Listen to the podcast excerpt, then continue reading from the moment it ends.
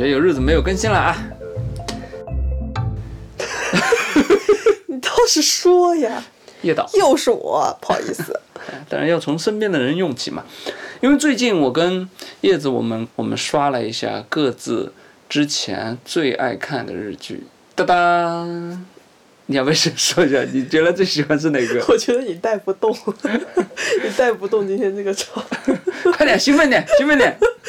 嗯，情绪。最开始是什么呢？就是有一天我突发奇想，我就说，哎，因为龙飞一直跟我提《东京爱情故事》，然后说这个剧是他青春期，或者是，嗯，就是当他是个孩子的时候，他是非常喜欢这部剧的。哎，我现在也是啊。然后，但是这部剧呢，我大学特别早的时候看过，并没有在当时并没有对我产生什么特别大的冲击。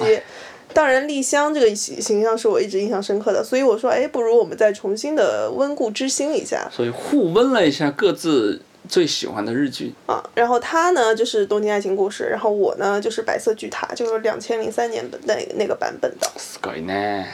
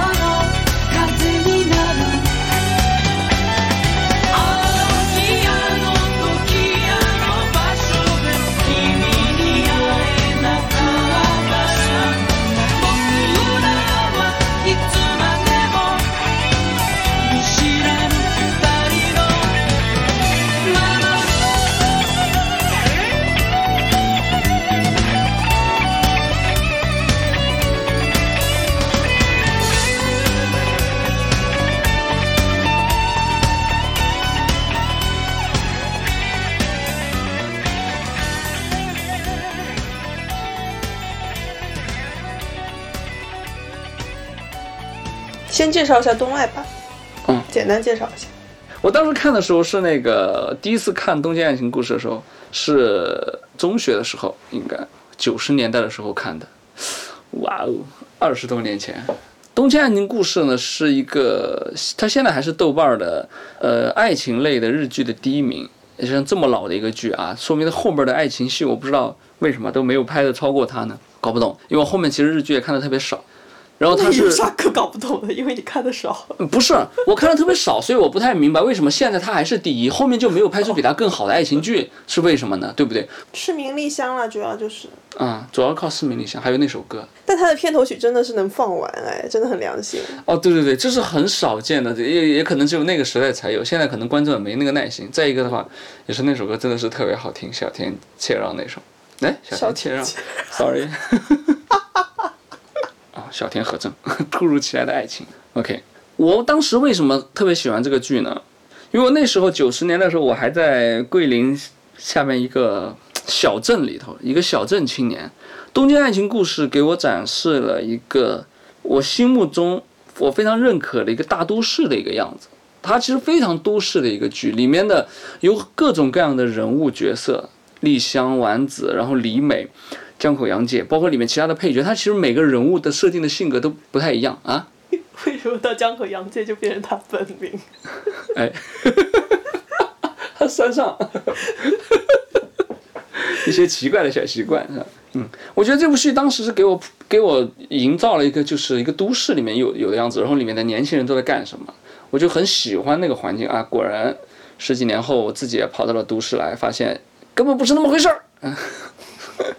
根本没有丽香。呃，根本就没有丽香。嗯，那时候看丽香真的是觉得，那个时候的我真的是完全被丽香征服掉了，觉得丽香就是一个完美女友的一个形一个形象，丝毫看不出这个剧有什么问题啊，就觉得太牛逼了，太好了，音乐太好听了。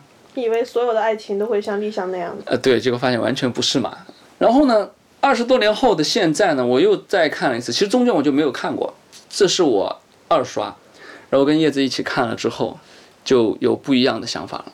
你你也是二刷是吧？你之前看过，你现在看你会觉得怎么样？嗯，我觉得比第一刷的时候感触更复杂了一点。你一刷是什么时候？也是大学时候，大几忘了，就是在宿舍嗯一零年左右的时候是吧？当下饭剧看的那剧。嗯，你是慕名而来是吧？因为这个戏有名嘛。因为很经典嘛，大家都、都知道它。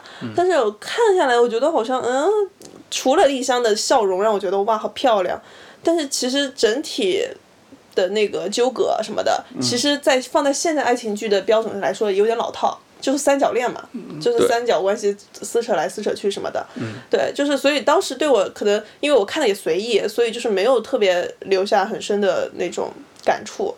这次看的话，我会感触更复杂一点，就是我可能是更更纠于背后的逻辑，或者是那种人物的动机去看了。嗯，那我也是。对，就会觉得哎，这好像好像还是有值得一说的地方，就是比如说他们的爱情的动机，就是丽香这个人他的感情观之类的，就是这种东西会让我觉得哎，好像对对对，我我也是在看这些东西，说明我们都更现实了。更乏味了。对，这十几二十年我们到底发生了什么？Anyway，就是我现在看的话，其实我已经不太理解丽丽香这个角色，而且我觉得导演跟编剧塑造这个角色就是想做一个完美人设放在这儿。我最动摇的就是，我不知道丽香为什么要喜欢丸子，就我觉得这两个人完全不合适，我不知道她为什么要喜欢他，而且她是一个聪明的女人。她既然是一个聪明的女人，她为什么要在有些地方来说，其实又做的不够，就是不聪明？比如说，呃，比如说丸子，他可能没有想过，就是他是一个小地方，他恨不得是一个农村来的孩子，可能。哦，对他跟我一样，就是我也是一个小镇青年。我现在又开始理解丸子，因为当年看的时候，我可是完全不理解丸子。我说为什么你要错过这么好的一个女人，就是那种。但现在我又很又有点理解她。我对比我刚来北京，去我的家乡，我肯定会直觉就是觉得我们找一个假期去，我应该会挺挺开心的，就是你愿意去我的家乡。但是为什么就是突然第二天就要走，就是那种说走就走的旅行？我我觉得我还没有准备好，或者说我还没有资格在这个城市这么随心所欲的处理自己的的生活。我觉得确实会有这方面会有压力。嗯嗯，然后他的那种那种付出，他比如说那个丸子，他有一单出去做生意嘛，出去谈那个商务的嘛，然后丽香因为认识，他就自己就私下就帮他处理了，就打了招呼，他就导致他这一单就完成了，又得到领导的表扬。其实我会心里也会不舒服啊，就是我可能更想凭自己的力量来完成这个事情，就是本身就是工作室，它是需要一个锻炼和成长的，尤其呃可能那种。愚蠢的男生的那种想法，就是可能不不太想在这个时候让一个让女生来帮我，尤其是自己女朋友来帮我这样。我也想很好的来证明一下自己，或者其实这个证明自己的过程是让自己获得安全感的一个过程。因为女女朋友自己来来帮我一下完成了，会觉得其实安全感还又降低了，觉得自己没有能力做这个事情，还要别人来帮我，就那样。嗯，在我看来，其实很真实的一点就是。嗯，丸子可能跟大部分就像你说的那样，就是刚进入初来乍到的一个小镇青年，或者是刚成熟不久的一个嗯男生，他的心智是就是那样的，就是他并不太知道自己真正想要的是什么，或真正需要的是什么。他可能没想这事，他还在一个建立自信的过程。不是我我要说的不是这一点啊，就是他还他就是一个刚到一个社会，或者是他刚进入到成熟成熟的初期的那么一个男生，就是他首先他其实。其实这个东西可能并不是适合他的，他不知道这一点。我第二遍看的时候，我突然发现，我不知道这两个人的心动瞬间是哪里。嗯，就他俩是没有那种心动瞬间那个火花的，没有 match 到的那种。对，没有一个没有那个点，这个是这个剧作现在看来最失败的一个地方，就强行的造一个特别完美的女朋友的一个形象在那儿，就完全不顾这个事实的逻辑的一个基础。丸子首先，我觉得他是被感动到的一个，就因为感动产生的那种感情，就完全不可靠嘛。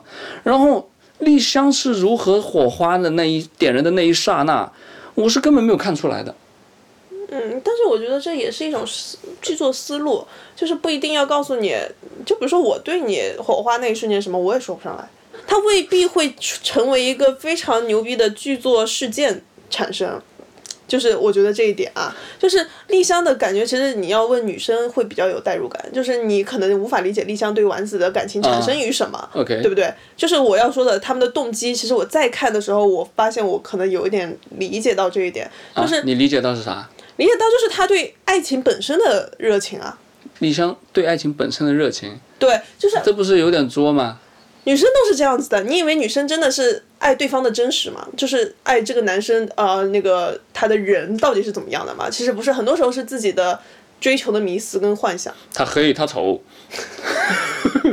图你什么？图你年纪大，图你不洗澡，就不是就丸子他身上洗澡好不好？丸子身上确实是有他欣值得欣赏的地方，就是他会看见丸子这么一个淳朴的男生、憨憨的男生出现，然后完了他可能在呃平时的观察中又看到了他身上跟别的男生不一样的地方，就是他是真诚的地方之类的，就是他会逐步对他建立好感，然后完了他会投射到自己身上，哎，我好像需要这么一段感情之类的，就是女生的想法并不是在一个。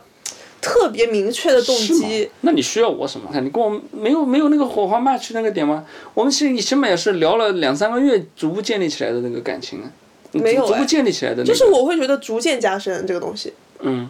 刚开始可能是好感，嗯，就是并不是说我哦爱上或者什么的，但是是逐步在依赖，就是那种依赖，或者是我对你的期望，就是我对我们之间聊天啊或者什么沟通互动的那种期待。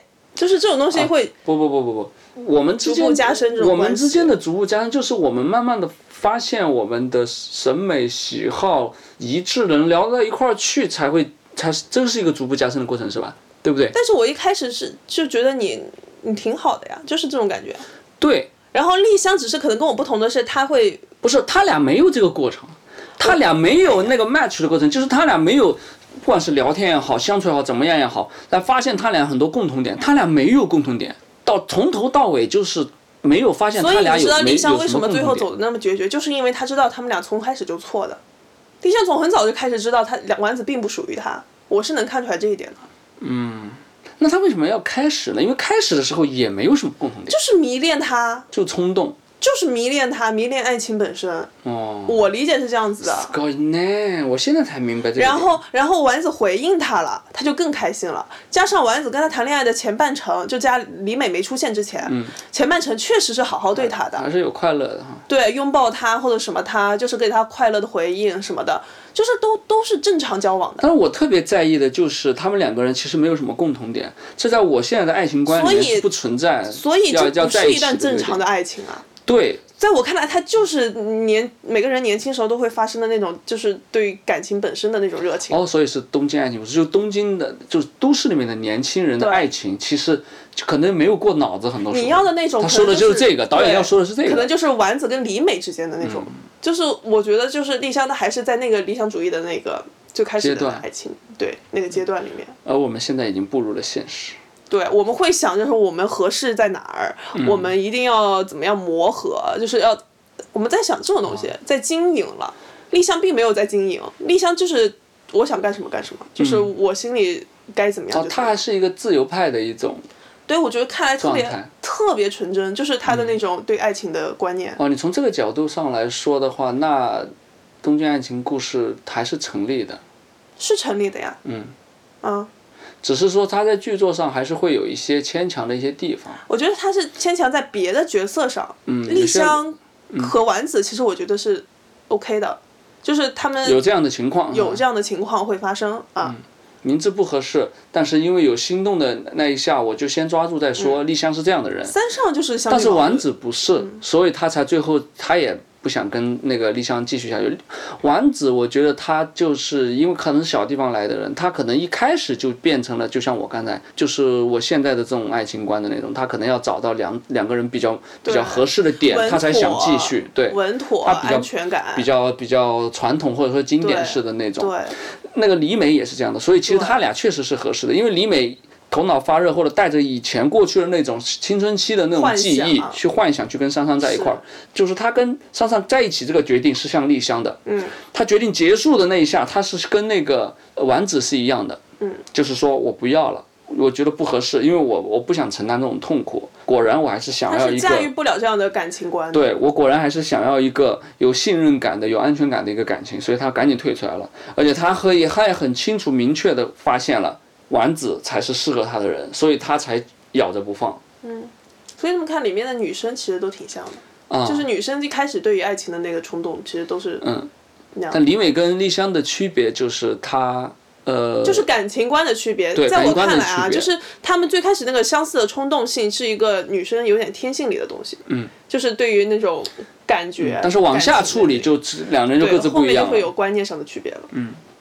哇，那你这样看的话，其实这个戏还是有很好的一个反映了一种时代风貌吧，就是当时的那里面的人都不太一样。对，那里的青年，那里面的青年男女是怎么谈恋爱的吧？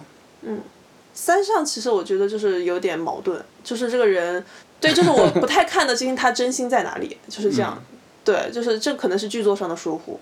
山上就也是因为年轻吧，他迷茫，他不知道自己喜欢什么样的，他也是以为自己喜欢李美的呀，后来还是发现那个女孩最适合他，就那富二代。我不知道，反正我就觉得三上，因为三上很快，一下这样一下那样的，就是他这个人物，就是也许他笔墨也不多，所以就是有很多东西，嗯，让我觉得有时候会有迷思，但我觉得不重要了，就不影响这个整个剧是一个嗯嗯嗯。不错的东西存在这样子。那现在看它也是有借鉴意义的，所以如果还没有看过的朋友，我觉得还是可以去看一下，确实很经典。就丽香就够看了，然后再听听那首。特别适合冬天，然后躲在被窝里面，然后暖暖的灯，然后就看《东京爱情故事》。对，我觉得所有人就看过这个剧的人都会喜欢丽香这个角色吧，还有那首歌，就是主题歌《突如其来的爱情》。就因为那是逝去的我们对爱情的 那种狂热。嗯就是丽香其实是每个人心中的那种特别理想主义最开始嗯的，爱情的样子。就是它可能是当你步入现实之后，你可能会最先失去的东西，嗯，就是那种嗯身体先于大脑行动的一些对，一些性格。或者纯粹纯粹受费洛蒙、荷尔蒙驱使的一些东西。嗯，すごいね。嗯，好，说你的那个剧了。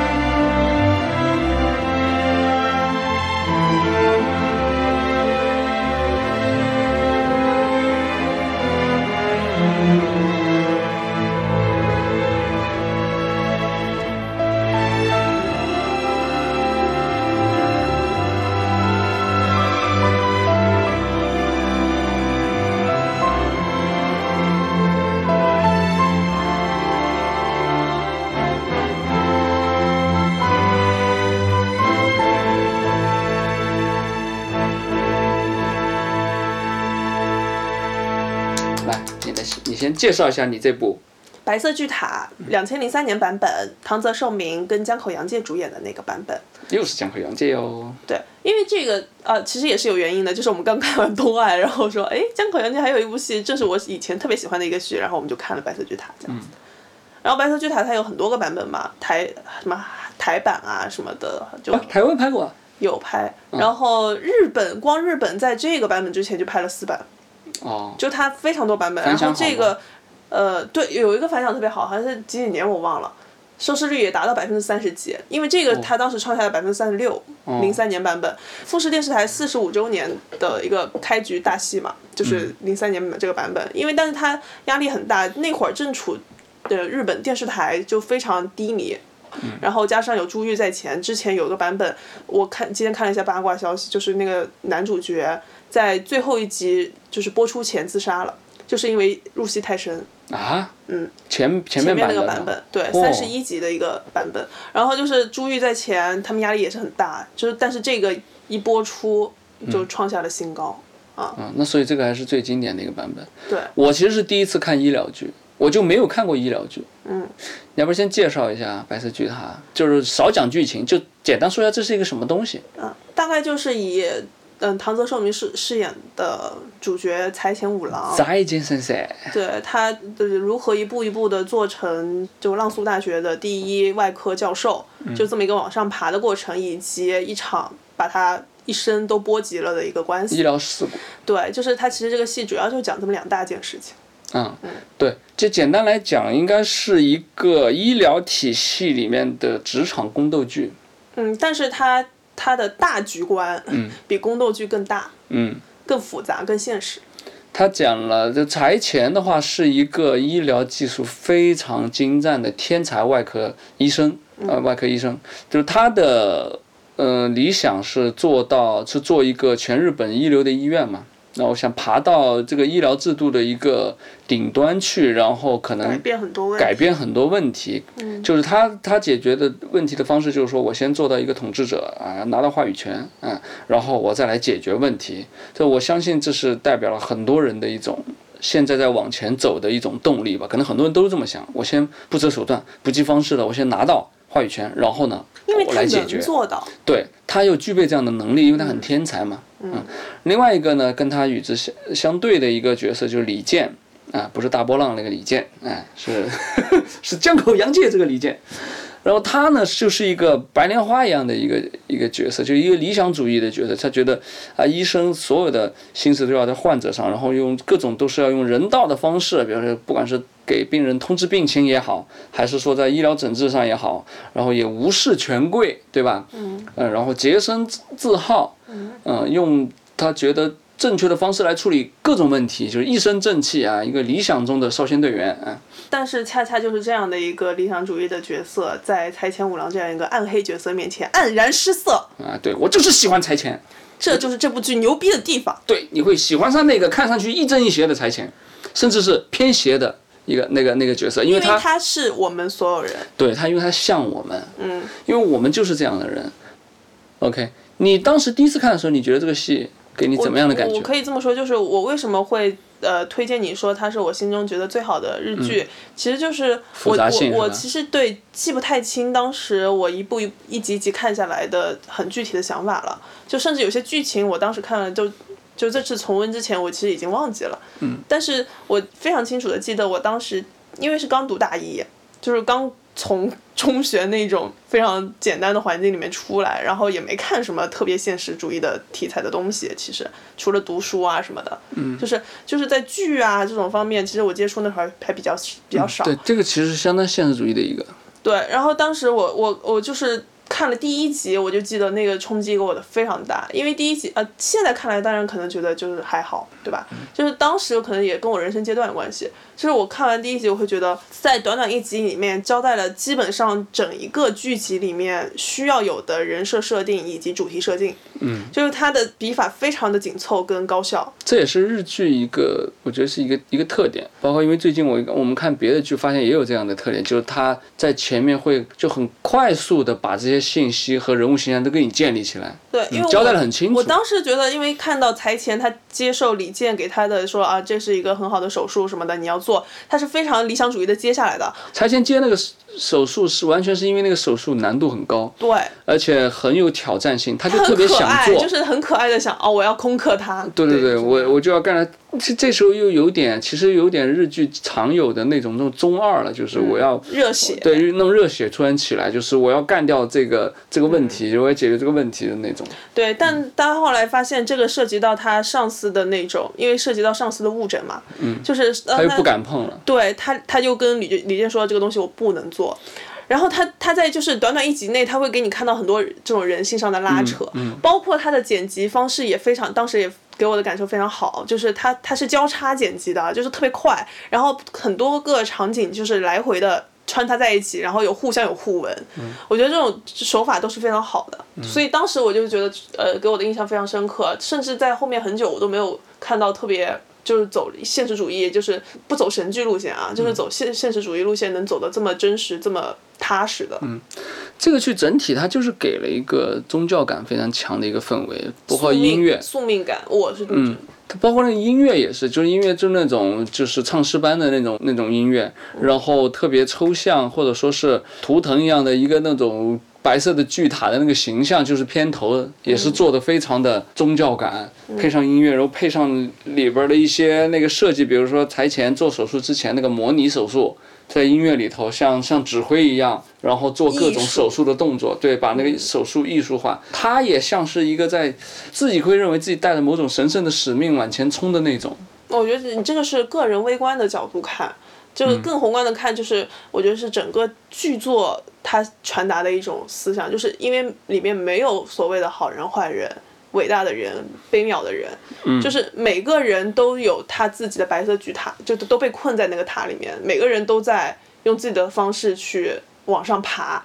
我看白色巨塔的话，它给我的震撼就是因为财前这个角色非常真实的像我们和我们身边的很多朋友，就是往上爬、努力爬的那种心情。